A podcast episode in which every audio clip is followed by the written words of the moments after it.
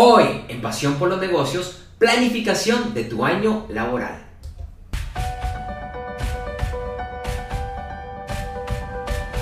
Si perteneces al grupo que vive y se mueve por y para los negocios, si eres del grupo de emprendedores, frecuentemente malentendidos, muchas veces tildados de locos o en el mejor de los casos, soñadores empedernidos, si eres de los pocos que no les importa las largas horas y el sacrificio para crear tu meta empresarial, donde la confianza en tu trabajo es lo único certero, si eres el único que ve y cree en tu sueño, si piensas en crear negocios, ya lo estás haciendo o ya pasaste la etapa emprendedora y hoy eres todo un empresario consolidado, y si sabes que vas a cambiar el mundo incluso si nadie más está enterado de esto? Bienvenido o bienvenida a este, tu podcast, Pasión por los Negocios.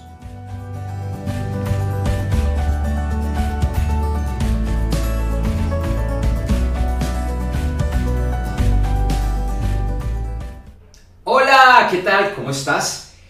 Te doy una cordial bienvenida al tercer episodio de este año 2021 es el episodio número 16 en total de el podcast Pasión por los Negocios. Mi nombre es Andrés J. Gómez. Gracias. Gracias por estar acá viéndome o escuchándome. Sí, viéndome porque esto lo grabo, lo grabo en, video primero. Primero porque es más sencillo publicarlo en YouTube y, y medios donde el tema es visual. Después lo convierto a audio y lo subo a muchos directorios de podcast, incluyendo los de Apple Music, Spotify, Deezer, Stitcher, bueno, eh, en fin, están en la mayoría, puedes buscarlo por Pasión por los Negocios y te recomiendo que le des clic al botón suscribir. Hoy voy a hablar de un, tema interesante y te, tengo que hacer una confesión. El episodio de hoy inicialmente estaba planificado para ser el primer episodio del año 2021. Lo que pasa es que por muchos temas, por la locura del año pasado y muchas, muchas otras cosas que, que sucedieron que no vienen ahorita al caso, no pude grabar los dos últimos episodios que tenía para el año pasado que bueno, eran temas interesantes, por eso decidí que fueran el episodio 1 y 2 de este año, por eso es el tercero. Y, tomando en cuenta eso, y bueno, ya estamos a principio de febrero, igual creo que todavía es válido hacer una planificación de tu año laboral. Y este tema te lo voy a complementar la próxima eh, semana. Algo que, que yo he entendido es que es muy importante planear las cosas, escribirlas, tenerlas claro para lograr el objetivo. Aunque sí, se nos habla mucho en la vida, en la profesión, en la educación que tenemos en general de cómo hacer planeación, de cómo controlar metas. Lo cierto es que en nuestra vida poco lo hacemos y poco lo hacemos de manera, de manera viciosa. Y, no sé, te pregunto, ¿a ti te ha pasado algo, algo, algo similar? Y es que hay muchas metodologías. Yo he visto muchísimas metodologías para lograr las metas, para planificar, para que tus sueños se conviertan en esa realidad. Y hay personas que lo logran, pero lo cierto es que la mayoría de personas no lo logran o lo logran de manera personal. Eh, no personal, de manera temporal. Sí, lo logran de manera temporal. Y como que se les olvida la metodología. La vez que hicieron eso tan, tan, tan grandioso. En este, en este aprendizaje que, que yo he tenido en una vida bastante atípica como empresario, con muchísima formación, además que vengo del mundo técnico, pero que realmente mi pasión es el tema administrativo, son las relaciones humanas, es el tema de crecimiento eh, personal, nos, nos dice que pensemos, que visualicemos. Y la clave está no solo en eso, sino también escribirlo, tenerlo absolutamente claro qué es lo que tú quieres. Y yo sé, de pronto para muchos es, ¡ah! Me toca escribir. Qué pereza, ¿no? Yo para qué me voy a hacer eso. sea, la pregunta es, bueno, ¿qué tanto quieres lograr tus sueños? ¿Son tan importantes como, como para que los escribas? Hace unos años yo era esa idea. Hoy en día me encanta esa tarea. Cada rato escribo, eh, empiezo a visualizar qué es lo que quiero lograr. Y para este año, para 2021, yo ya hice esta tarea. No me gusta la palabra tarea, pero llamémoslo de esa manera para que, para, para, para que me entiendas. Y es que cuando lo escribes, empiezas a visualizarlo, empieza tu mente a accionar, bueno, esto es lo que tengo que hacer para lograr esta meta. Porque no te va a caer del cielo. Si tienes un objetivo, tienes que poner energía física, tienes que trabajar, tienes que actuar para que eso se vea manifestado en tu vida. A mí me encanta esa parte de soñar, de hecho me parece la parte más deliciosa de la tarea, que es lo que quiero para este año. Y hay muchas personas exitosas que dicen que esto lo hacen todos los años. Y, no solo es hacer el, el, escribir todos los años, sino repasarlo cada mes por lo menos. ¿Cómo voy? Esto lo logré. Ah, esto pensé que lo iba a hacer en febrero. No, no lo logré. ¿Por qué no lo logré? Ah, bueno, de pronto es que cambiaste idea o te desviaste. A veces pasa. Entonces es momento de corregir y decir, bueno, ¿qué tengo que hacer para que esa meta se logre? La invitación también es a que sueñes. Y como lo he dicho antes, si has escuchado otros de los episodios de Pasión por los Negocios o alguno otro de los tantos temas que yo, que yo manejo y es sueña, pero siempre con los pies sobre la tierra. Parece contradictorio, ¿no es cierto? Pues para muchos sé que es así.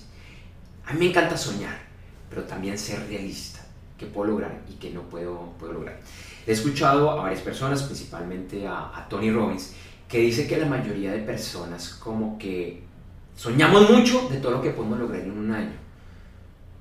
Y se nos va la mano. Soñamos tanto que el año no nos alcanzó.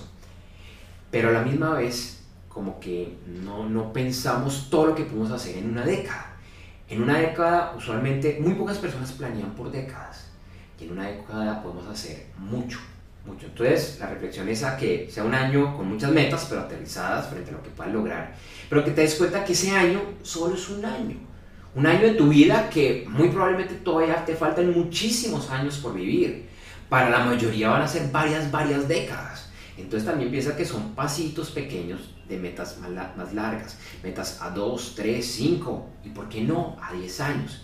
Yo sé que es difícil planear a 10 años. Para mí no es tan, no es tan fácil. Yo usualmente planeo hacia 3, 5 años.